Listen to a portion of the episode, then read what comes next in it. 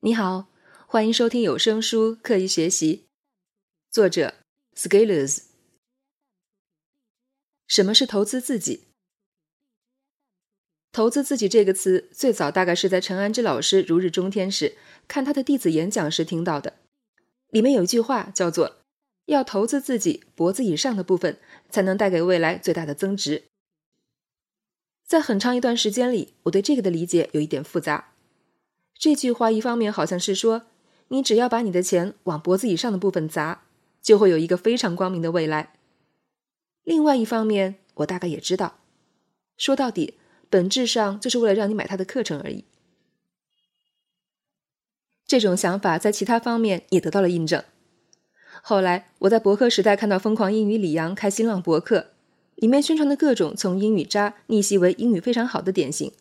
最后都去疯狂英语做了讲师，但是我感到非常纳闷的是，既然英语好的话，按道理应该会有不同的职业选择，但是为什么都成了讲师？这个疑惑在我心中也持续了一段时间，直到后来我开始写作，开始做社群，然后以一种内容生产者的身份看待这个问题，并且看到其他人的做法，我对这个问题也就有了更深刻的认识。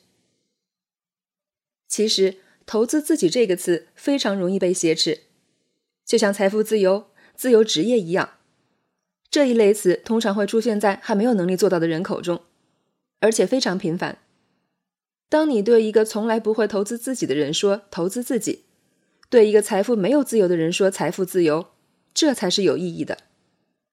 而你对一个已经会投资自己的人、已经在财富上有很大自由度的人说这些概念，其实没有撼动力。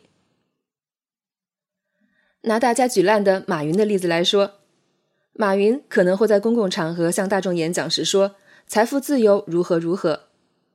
但是你想想，如果是在中国企业家的圈子里面，马云会有可能逢人就谈财富自由吗？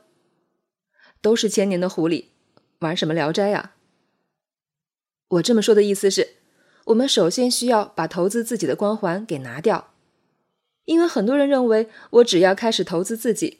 那么就好像走上了康庄大道。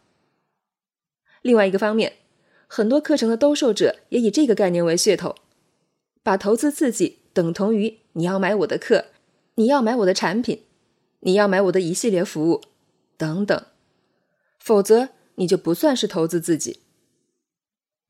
大学里有一些免费帮忙修改简历的机构，我在大学的时候也试过一次，体会是本来我自己的简历做的也不差。毕竟毕业时也拿了十多个 offer，但是对方的套路却是上来一顿痛批，说你这样的简历不行，没有未来。我们有一个关于进入投行的实习项目，这个才能给你未来，但是要花你一笔钱。后来我明白了，于是说我现在对这个项目没有意向，因为这个和我已有的优势相关性低。对方好像有点恨铁不成钢，说你难道不需要一个光明的未来吗？我说：“光明的未来也不是你这一条路啊。其实这也不是道路，而是套路。所以今天我想引入的概念是，我理解的投资自己，并不是说要拿钱去买一堆课程来缓解焦虑，也不是我们在双十一满减的时候买一大堆的书，更不是说要去加很多很多社群，然后做完以上事情就觉得我已经投资自己了。”那是一种幻觉。投资自己的意思是，在我们个人成长的突破上，在我们技能的提升上，在我们视野的拓宽上，不遗余力的投入自己的时间、资源、脑力资源、财务资源等等，并且保持它的强度、持久度、力度以及深度，用最大的努力谋求可达成的结果。要是从这个意义上说，这个“资”。更像是我们的资产，而不纯粹是资本。所以，钱只是一个因素而已。也就是说，当我们为自己的进步花钱，只是投资中的一个小的部分，因为花钱只能解决一部分问题，而且往往解决的是最不重要的那一部分问题。虽然对很多人来说，钱是最重要的问题，我们花钱能够得到的东西，往往是快速及时反馈的。因为钱是跟着商业价值走的，而商业价值往往经受不了漫长的反馈期。十年树木，百年树人是教育要管的事情，仅靠商业无法支撑。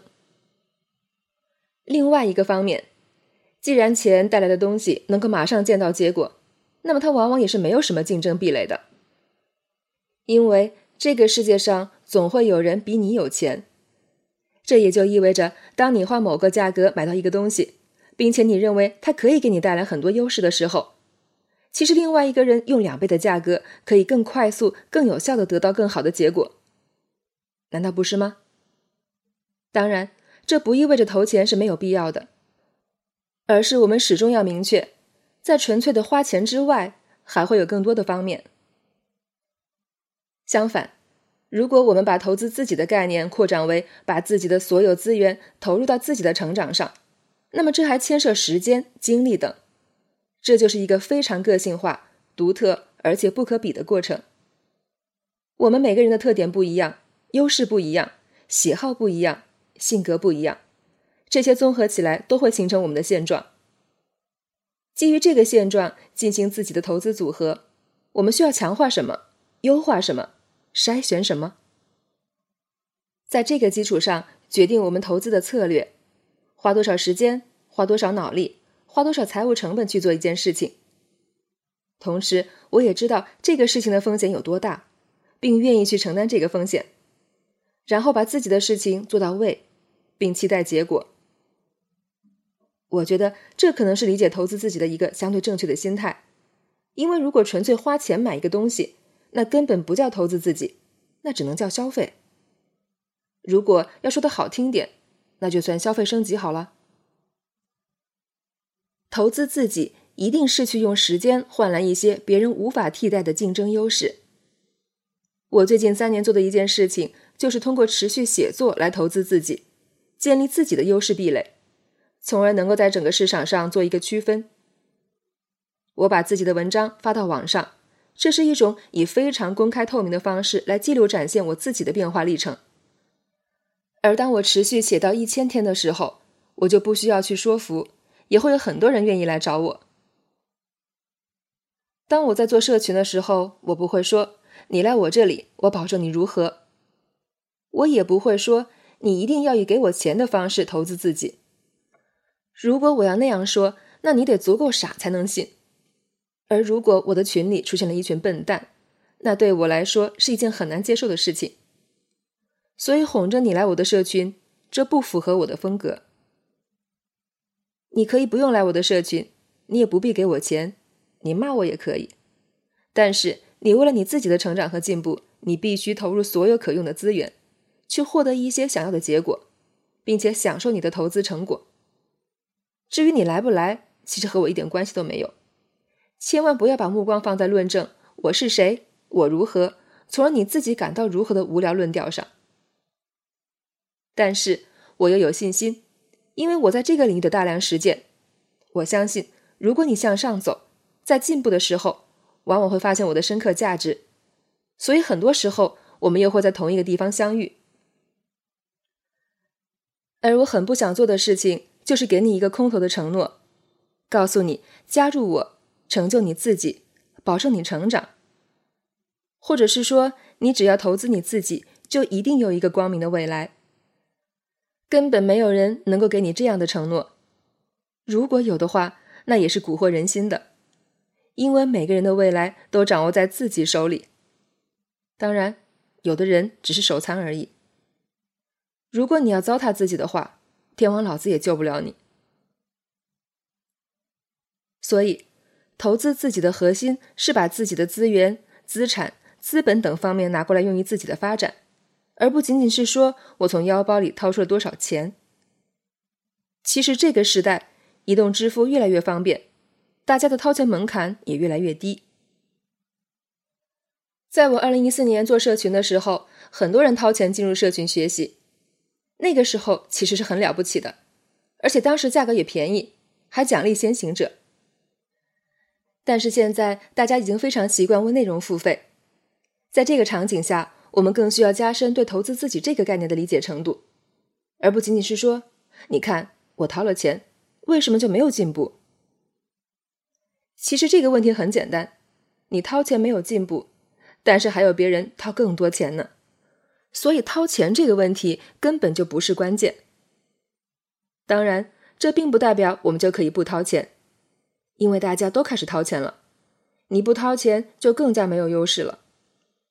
所以这是一个概念的通货膨胀，也可以理解为囚徒困境。说的好听一些，是市场培养起来了。不过对我个人而言，既然有人愿意付费，那么我肯定会提供一些和没有付费的不一样的东西。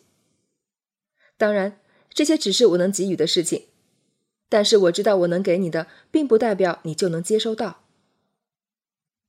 花钱真的是最基础、最没有决定性的一个门槛了，但是用来筛选人还是非常起作用的。至少我们可以把那些连投资自己这一步都不愿意做的人筛掉，而筛掉那些调性不合的人，是一个社群发展的关键前提之一。